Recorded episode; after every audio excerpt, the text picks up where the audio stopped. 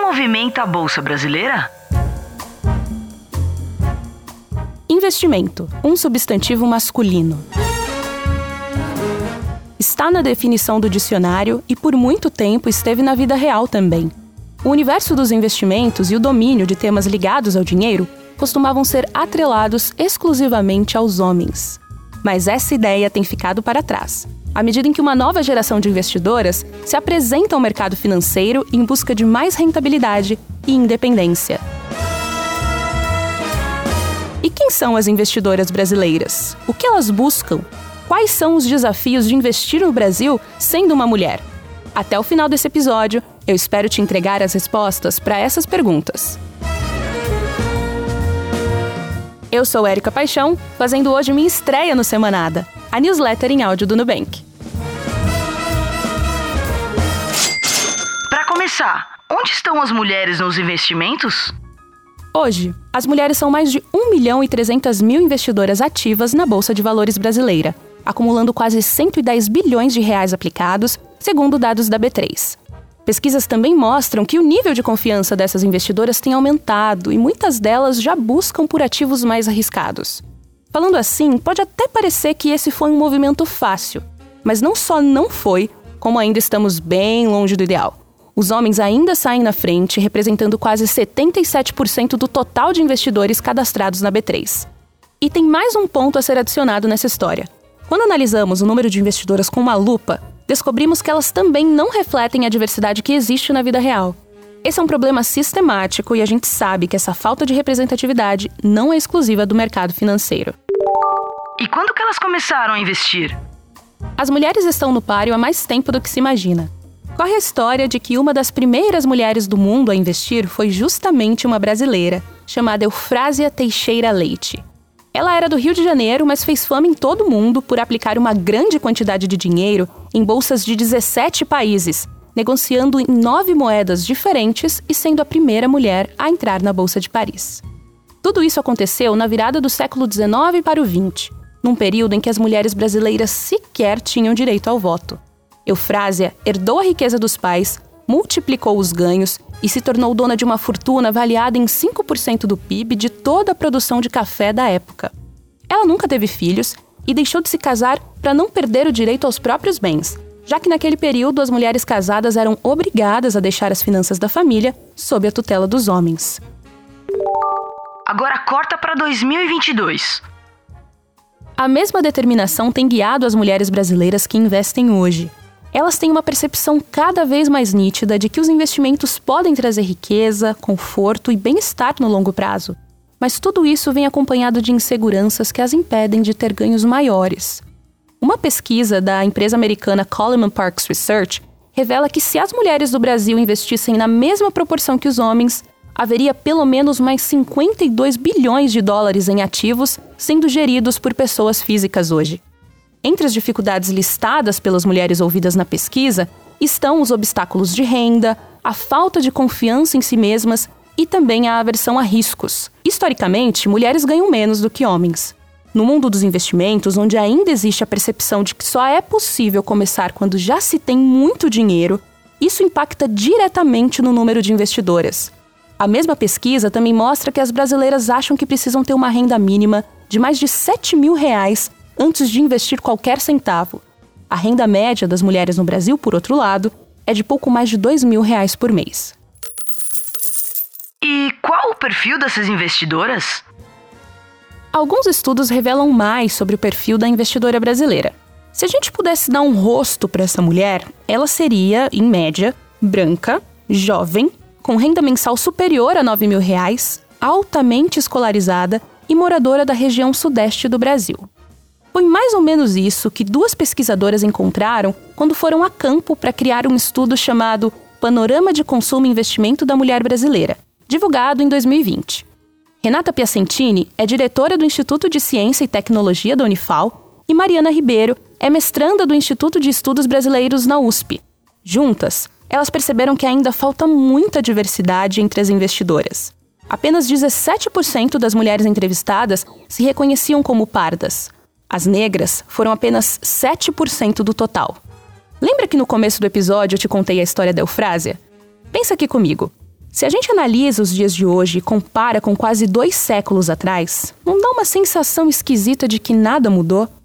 A entrada de outros tipos de mulheres no mercado de investimentos ainda acontece de forma tímida. Na prática, o dinheiro segue circulando nas grandes capitais entre o mesmo perfil de pessoas.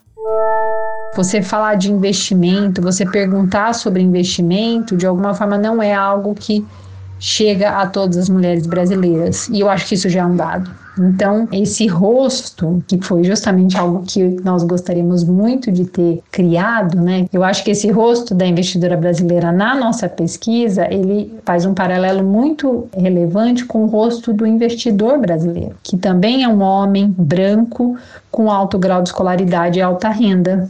Então, de alguma forma, para as mulheres, isso também aconteceu. Quem diz isso é a própria Renata, criadora da pesquisa. Ela e a Mariana também descobriram que essas mulheres investem majoritariamente na poupança. Logo abaixo ficam as aplicações de renda fixa, como os CDBs. O Tesouro Direto aparece na terceira posição. Quando as mulheres são questionadas sobre quais investimentos elas escolheriam se tivessem mais dinheiro, a resposta muda.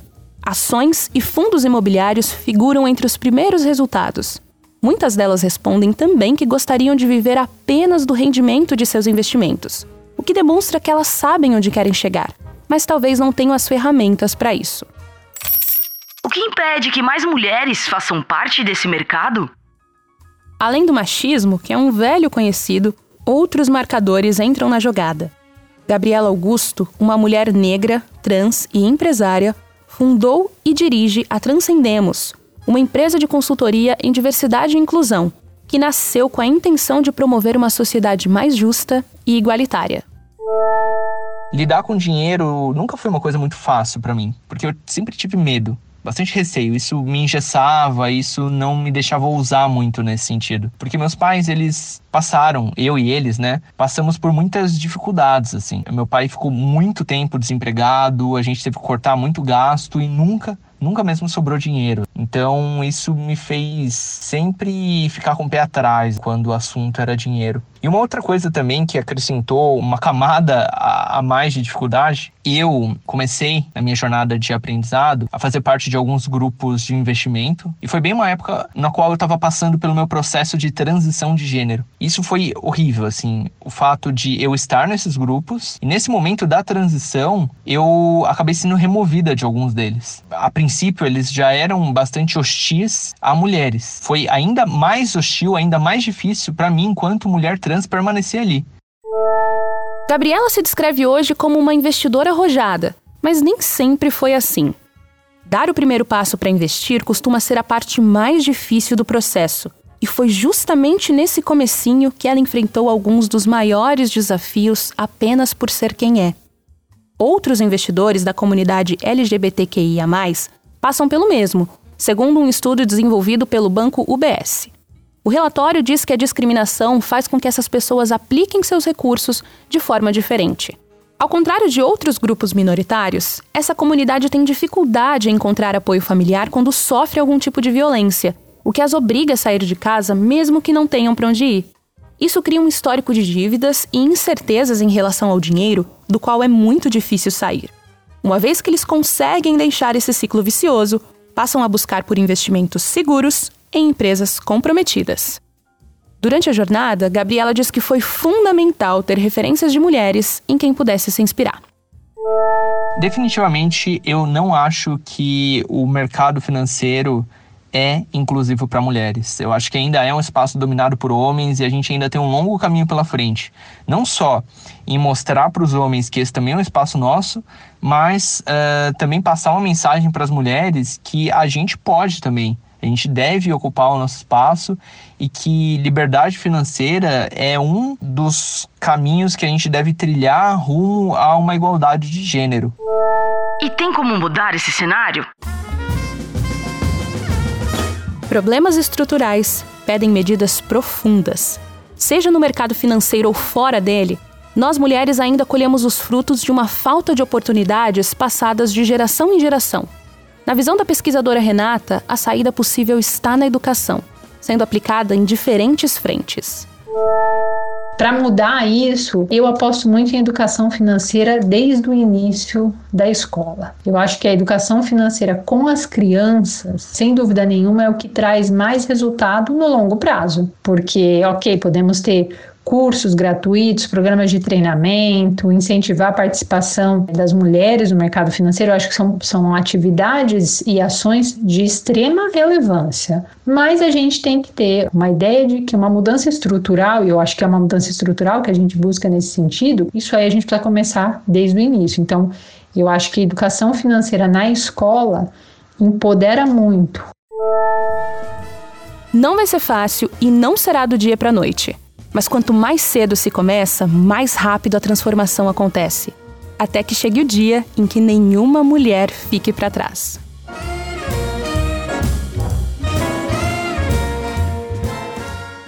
Essa edição do Semanada fica por aqui. Gostou desse conteúdo? Você pode fazer como mais de 2 milhões de brasileiros e recebê-lo toda semana por e-mail. O link para assinar a newsletter está aqui na descrição do programa. Aproveite e siga a gente no seu aplicativo de streaming, agregador de podcast ou no YouTube. Até a próxima!